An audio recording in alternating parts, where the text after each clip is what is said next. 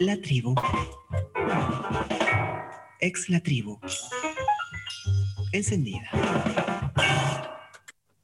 Ay, chiques, chiques, no saben, empecé una dieta nueva. ¿Una dieta? Una dieta, pero con la misma nutricionista de hace dos años.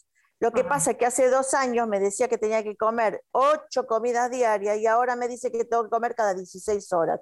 Así que tengo una mezcla de dieta y dieta y al final no puedo comer nada, no sé qué comer. Me, mezclaron las dietas. Pero no es te un dio. No, problema. este. ¿Qué? No, decime, Raquel. no, digo si no te dio algo específico para comer o, o- Todo lo que podía comer en, eh, hace dos años no lo puedo comer ahora. O sea que estoy mareada, no sé qué comer y qué no comer. Al final no puedo comer nada. Porque Por la si comes- pandemia. No, ¿qué por la pandemia? Por la pandemia, ¿sabés cómo morfamos todos? Escúchame, por la pandemia engordás, Yo engordás. una vez hice, Pero- hice una dieta, una dieta, la dieta de la- del astronauta, ¿se acuerdan de la dieta del astronauta? ¿Cómo no, era? ¿cuál es? Esa es la dieta, la dieta del astronauta que se queda abajo, que no, que no sube al cohete, por eso engordé como 15 kilos. es como la mejor. Es muy malo ese chiste, Raquel. No, es un chiste que me acordé de las dietas. Está muy bien, está muy bien. La mejor Bueno. dieta es la de cerrar la boca. Esa es la única. mejor Sí. dieta es no morfar. Por eso te dice que coma cada 16 horas. Come poco. Es la mejor dieta que hay. Pero que a las 16 horas, cuando llega el momento de comer, me cago de hambre. Pasta Claro. no podés comer, papas no podés comer, eh, Ah, harina no podés co- nena. harina no podés co- comer, lácteos no podés comer porque por otro lado también te hace mal. No podés Sí. comer nada. No se puede vivir más en, esta, en este mundo No. ya. No hay que hacer Sí. No, hay ¿Eh? que hacer dieta. Hay no hay que- hacer dieta. Pero no, hay- yo, chiques, eh, hay, algo hay que hacer con esto, porque si no... Toma pastillas, Cris. Ah, claro, y termino... ¿Vos, vos tomaste pastillas? Teatro por la Identidad está en el aire. Porque queremos llegar a vos, a vos, a vos, a vos y a vos. Teatro por la Identidad está en el aire. fmlatribu.com Teatro por la Identidad en el aire. Martes de 18 a 19. La tribu FM 88.7.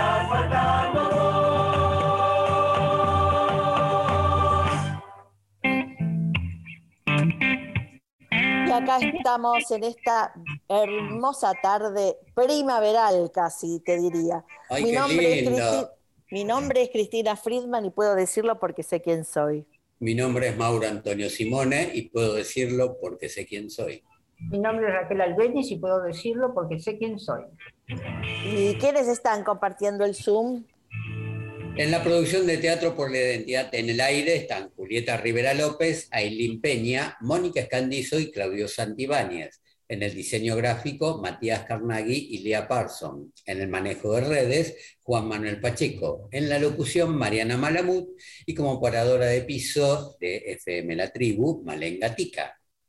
¿Y cómo nos podemos comunicar entonces? Y nos podemos comunicar FM La Tribu 88.7 y si no las redes de FM La Tribu, Facebook, Twitter e Instagram, FM La Tribu o el WhatsApp para que exploten los teléfonos, como siempre.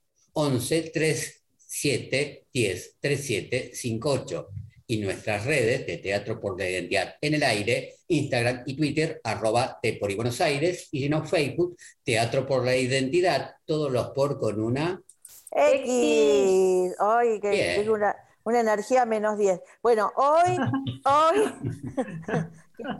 X. Es que por la dieta, por la dieta que estás Ay, haciendo. Dios mira. mío, no, no, estoy ahí eh, abajo. Eh, hoy, hoy tenemos, bueno, un programón, ya está, ya explotaron los teléfonos porque ya adivinaban quiénes iban a estar hoy.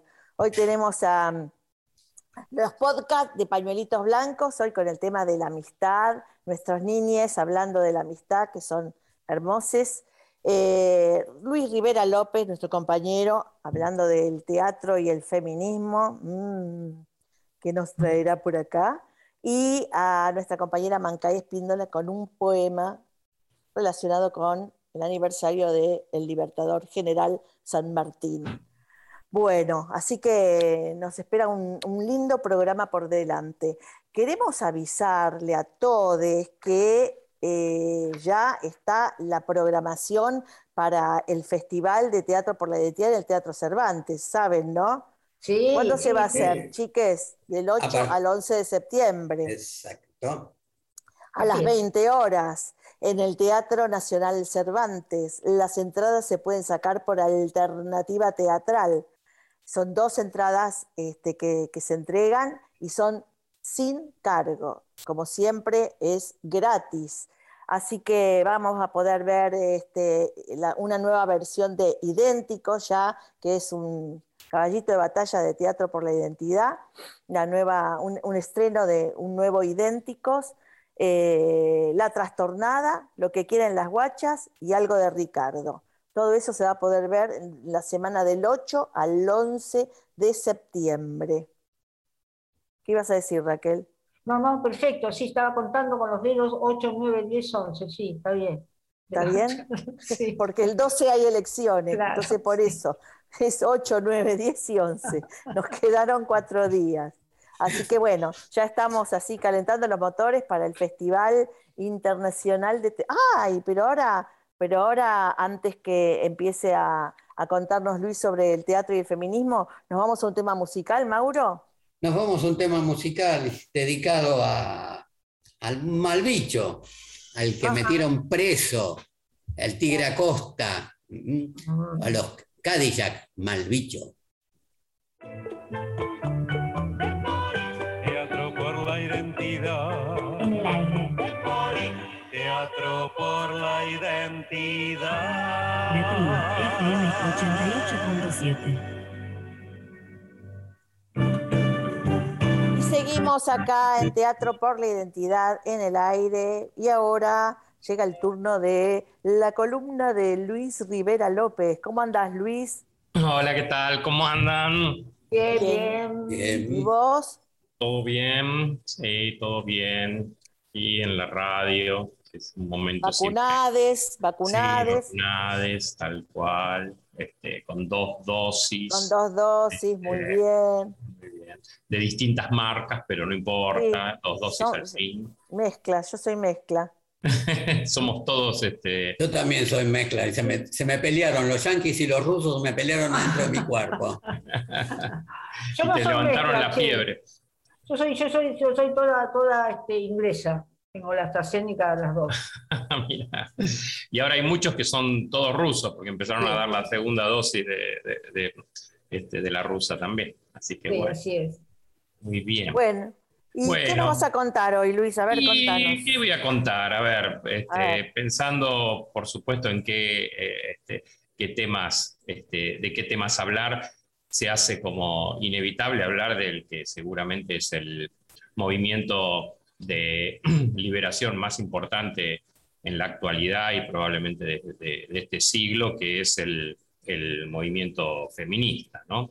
Este, eh, y cuál es eh, la relación de, digamos, del, movimiento feminista con, lo que hacemos nosotros, que es el teatro. Cuando intentamos unir el teatro con lo, con lo social, desde Teatro por la Identidad, este, también se hace, es muy importante unirlo con, bueno, con todo movimiento social y este, si bien puede haber eh, aún gente este, que esté, eh, podríamos llamarla retrógrada de alguna manera, que esté en contra de- del movimiento feminista, este, es absolutamente indudable y eso no lo puede negar nadie, incluso quienes están en contra, que se trata del movimiento más potente y más este, eh, importante de, cambio del status este, quo establecido que, que viene sucediendo desde hace ya muchos años y estamos en plena ola, digamos, en plena ola y quizá ola creciente, ¿no? Así que veremos este, hasta dónde llega, pero seguramente este, el, punto inicial va a ser la, igualdad de oportunidades y de posibilidades este, en todos los géneros a los que puede acceder el ser humano. ¿no? Este, y yo miraba un poco en la historia, este, porque la historia de Occidente este, es seguramente la historia del patriarcado y esa eh, liberación que empieza a suceder en forma realmente notoria recién con la primera ola del feminismo, que, que estamos hablando recién del, del siglo XIX, este, principio del siglo XX y fines del siglo XIX, con las sufragistas que, que, empezaban a abogar por el, por el voto femenino. Este, eh, por lo tanto, estamos hablando de muchos siglos antes en los cuales este, las, posibilidades de la mujer eran completamente diferentes que, la, que, la, que las del hombre y el lugar que le, este, le tenía asignada la sociedad a la mujer era un lugar, ya lo sabemos, completamente estanco. Eh, pero sin embargo, en lo teatral, como en tantas otras cosas, suceden este, rupturas posibles, porque el lugar que tradicionalmente eh, el, eh, el, patriarcado le da a la, a la, mujer, digamos, la etiqueta, por decirlo de alguna manera, este, es la de eh, el cuerpo, o sea, la sensibilidad. Supuestamente el hombre es la inteligencia, la, este, la, el pensamiento, la organización, la mujer es, digamos, todo aquello que tiene que ver con la maternidad, vamos a decir, ¿no? Es, esta tan espantosa este, eh, forma de concebir la, las relaciones entre las personas y entre los géneros. Bueno, esta forma eh, reinó durante este, siglos, pero en, esa, en ese reparto a la mujer le toca el cuerpo y por lo tanto le toca la actuación. Es decir, en el teatro, eh, el actor, el que está arriba del escenario, es quien está poniendo el cuerpo, ¿no? Y quien está poniendo en juego su sensibilidad también. Por lo tanto, tradicionalmente, arriba del escenario fue un, lugar en donde la mujer podía intentar ponerse en pie de, igualdad con el hombre. Este, y la historia está llena de, este, escenarios eh, que permitían la este, irrupción de lo femenino en el mundo social, en el estrellato, este, en, el conocimiento general, ¿no? en el salir del ostracismo al, al que estaba condenada. Entonces, este, sin embargo, esto tuvo también muchas reacciones. Por ejemplo, es muy famosa la época este, de puritanismo extremo en el cual la mujer no podía subirse al escenario, ¿no? Es decir, eran todos hombres, incluso que hacían los papeles femeninos. Se daba la, cosa absolutamente este, contradictoria de que supuestamente un puritanismo este, eh, lo que hacía era terminaba vistiendo de mujeres a los hombres para que pudieran hacer los, los papeles femeninos y eh, dándose besos hombres con hombres sobre el escenario para este, eh, ejemplificar un amor que no podía mostrarse en su forma este, real y concreta como las obras pensaban mostrarlo. ¿no? Un poco este, contradictorio, ¿no? Eh, absolutamente. es más, mucho más contradictorio todavía. Fíjate vos que eh, el momento culmin, ese momento culmin, el más famoso, sucede en muchos momentos de la historia, pero el más famoso es en Inglaterra, este, en la época shakespeariana, digamos. Sí. Justamente la obra, las obras de Shakespeare, las mujeres, grandes personajes, mujeres de Shakespeare, nunca fueron interpretadas por, en, en la época de Shakespeare por mujeres, ¿no? sino por este, eh, varones, y muchos de ellos tenían la especialización en hacer personajes de mujer. Sin embargo, todo ese mundo estaba gobernado por una mujer. Porque la reina Isabel eh, fue la reina más poderosa de la historia de Inglaterra. Este, y que gobernó más años y con más sabiduría y con más este, capacidad de, de, de, organización de un Estado tan tremendamente complejo. Pero así todo, este, eh, no podían mostrarse las mujeres arriba del escenario, sí podían estar en el trono, porque no les quedó otro remedio, digamos eh, el complejo sistema de, de, este, de, formas de entronizar a los hijos o a los nietos o a los primos, finalmente terminó, de, de, poder terminó resultando en que Isabel quedó colocada ahí y, este, y ella tuvo que hacerse cargo y lo hizo con, con toda la capacidad que, que, que, la historia después le, le, este, le asigna. ¿verdad? Así que este, justamente una mujer era la que, la que este, gobernaba, pero la mujer no se podía subir arriba del escenario a ser de Julieta.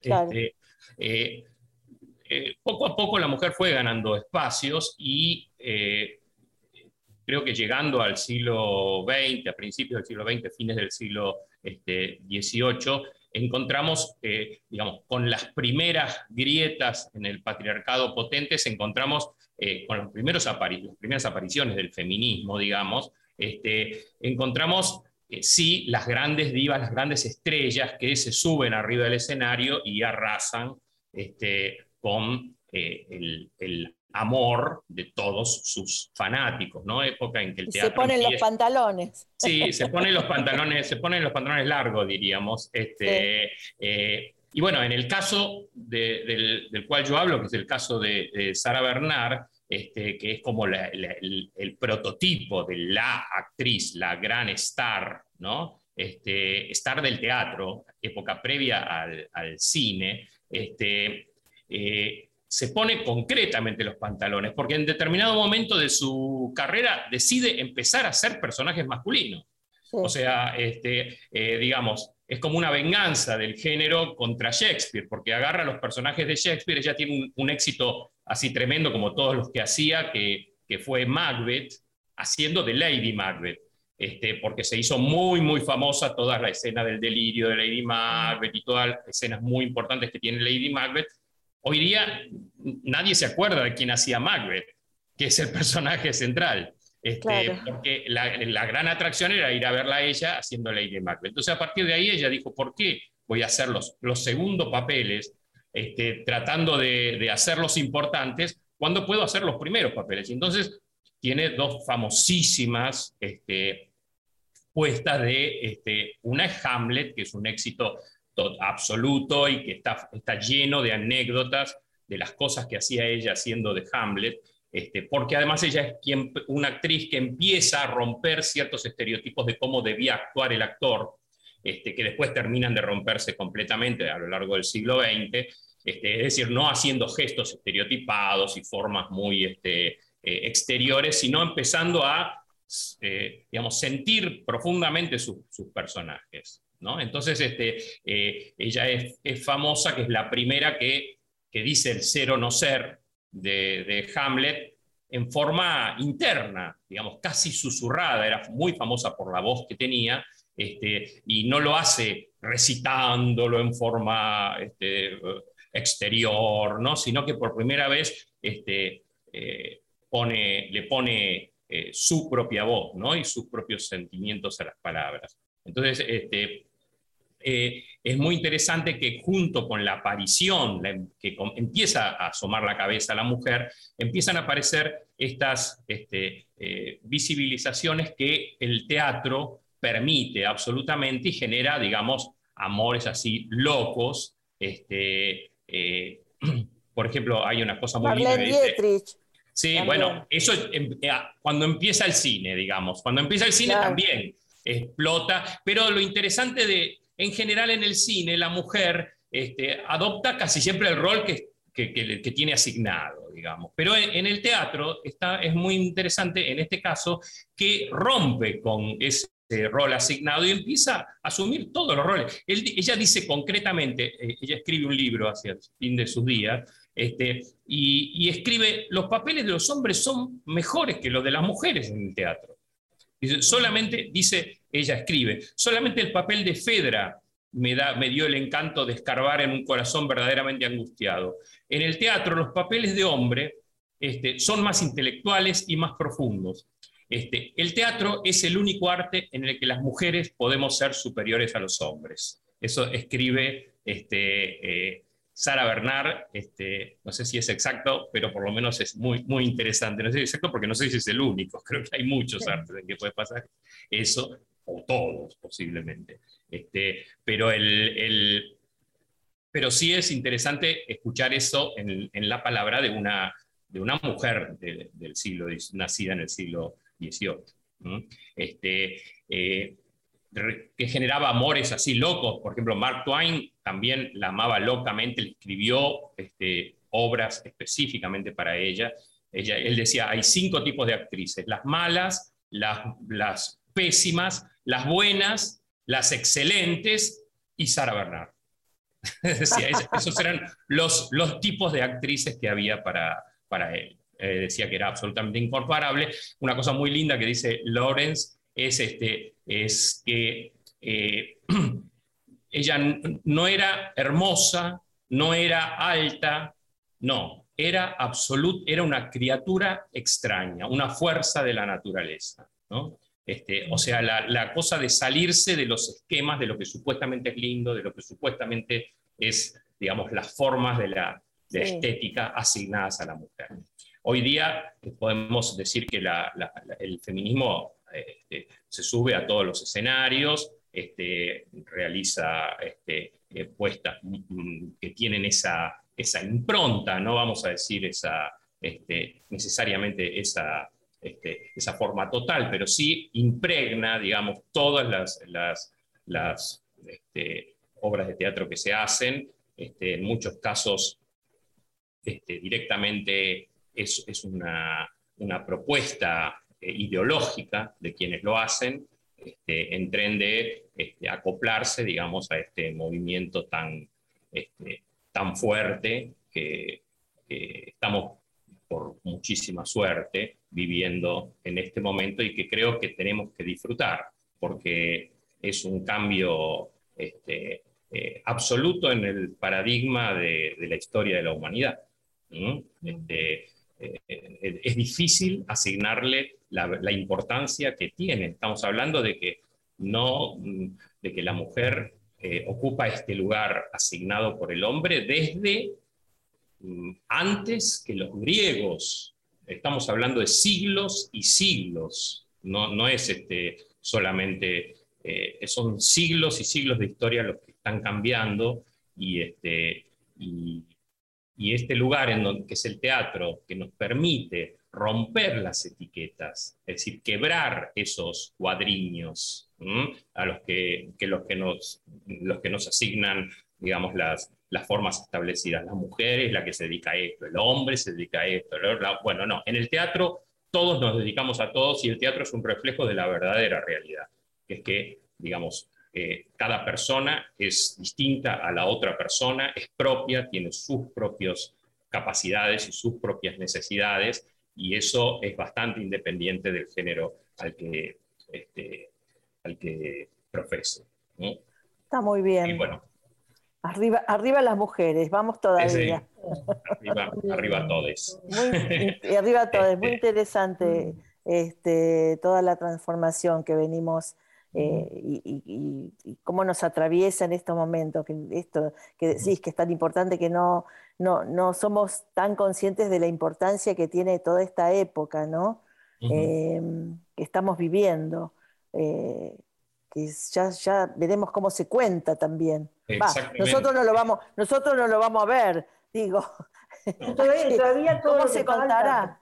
Todo lo que falta porque todo lo que falta porque todavía hay que acomodar los, los, este, los porcentajes digamos no a me refiero cuando los porcentajes de hombres y mujeres que ocupan qué lugares no y ya estoy hablando de la construcción de, de, un estado de una sociedad digo no porque todavía eso este, hay que dar la pelea. La pelea o, o seguir insistiendo un poquito no por eso decía que es una ola que está naciendo, no es una ola que está en, el momento de, en que rompe, ¿no? sino que es el, momento en que, bueno, eh, de conseguir, digamos, la, igualdad, casi, casi una palabra este, eh, tan simple, ¿no? pero es simple solo de decir, no, no después de hacer, no de lograr.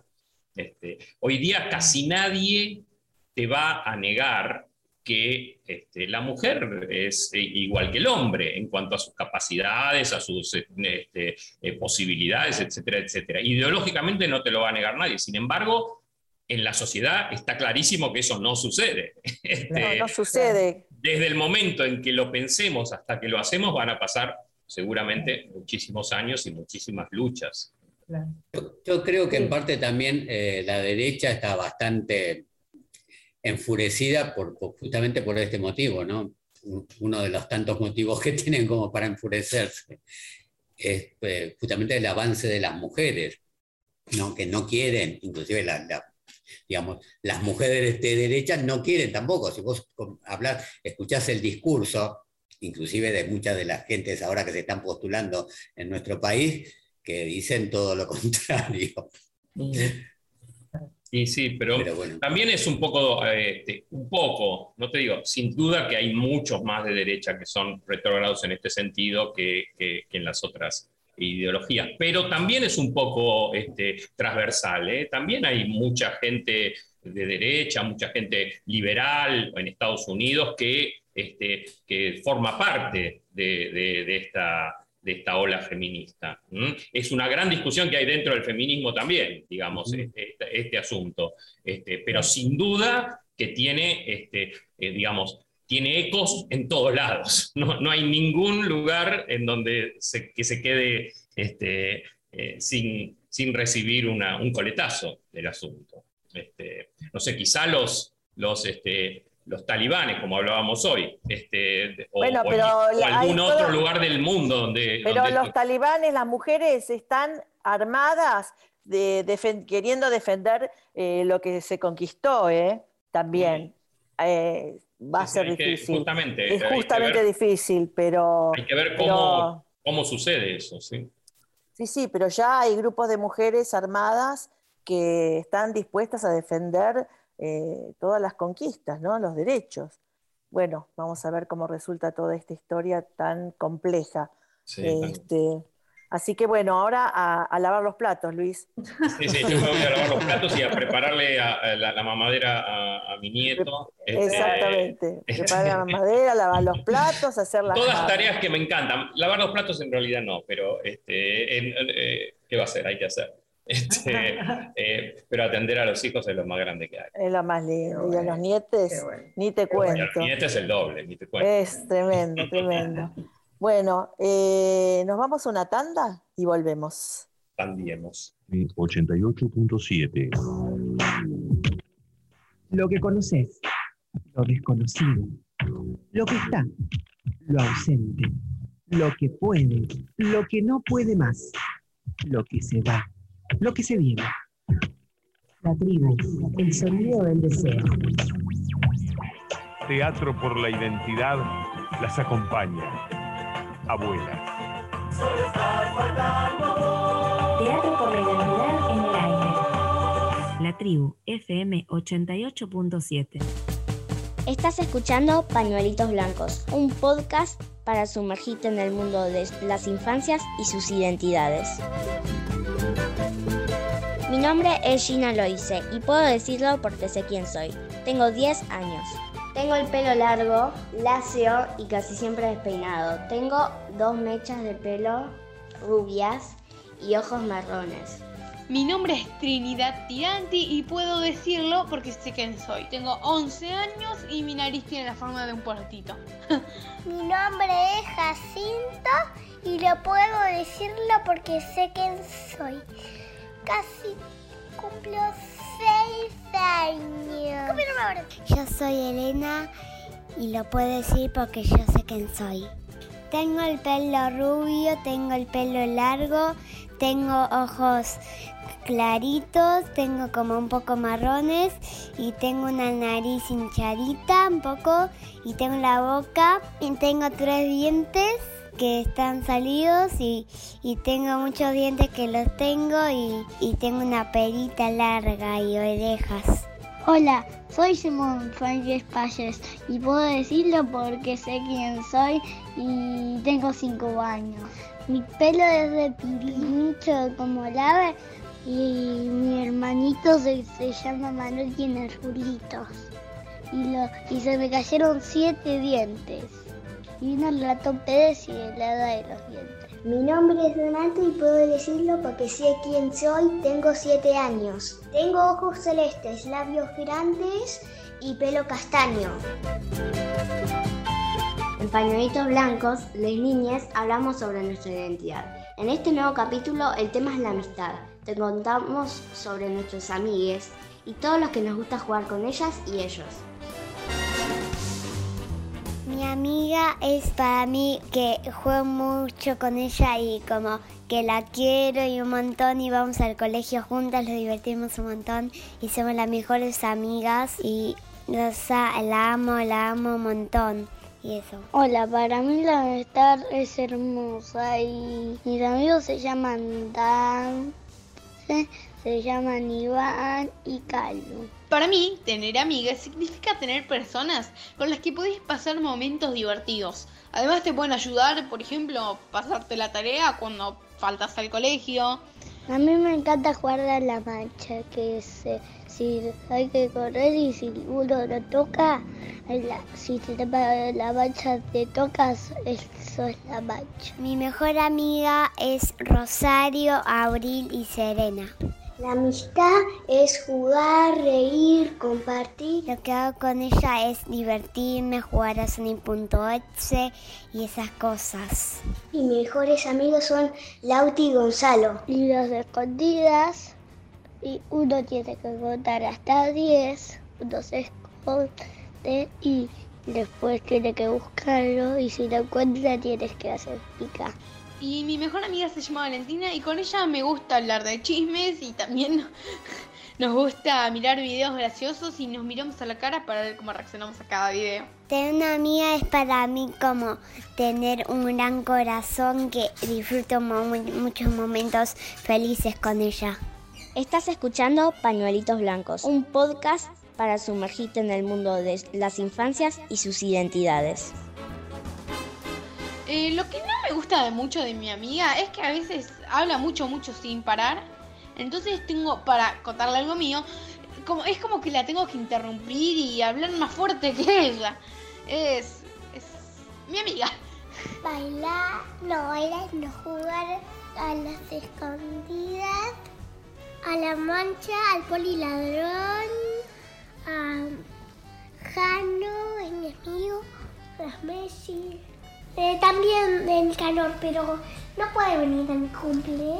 Mis primos son los mejores porque disfruto muchos momentos felices con ellos y, o sea, siempre jugamos a Minecraft y esas cosas en la tele y los redivitimos, hacemos muchas pijamadas que les encanta y siempre miramos una película antes de la noche. Tengo muchos amigos más, pero no tengo ganas de grabar. Chao, Soy un pequeño pastor. Siempre con mi flauta cuesta. Tratar de encontrar mi valle que de verde a mis ovejas. Sentarme bajo un roble, sentir mi sombra fresca. Tocar música celeste, sentir mis pies en la tierra. Pañuelitos Blancos, un podcast para sumergirte en el mundo de las infancias y sus identidades. En este nuevo capítulo el tema es la amistad. Te contamos sobre nuestros amigues y todos los que nos gusta jugar con ellas y ellos. Que Pañuelitos Blancos te haga soñar en colores y bailar de alegría. Pañuelitos Blancos es una creación de Teatro por la Identidad en el Aire. Idea y producción de Andrea Villamayor, edición de Diego Cisternas.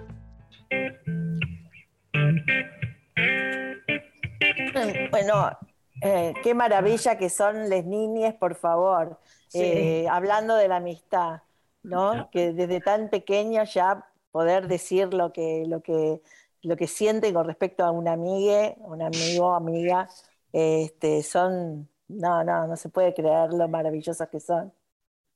Ahí están Sí. algunos de nuestros nietes que Sí. estábamos hablando tanto. Este, maravillosos las niñas. Hay, eh, como siempre decimos, hay futuro con ellas. Eh, bueno, del, del- bueno, hablando de bueno, el Día de las Infancias, pasamos en- a eh, el Día de la Muerte de pasamos al Día de la Muerte del General San Martín. Oh, No sé qué tiene que ver. No tiene nada que ver.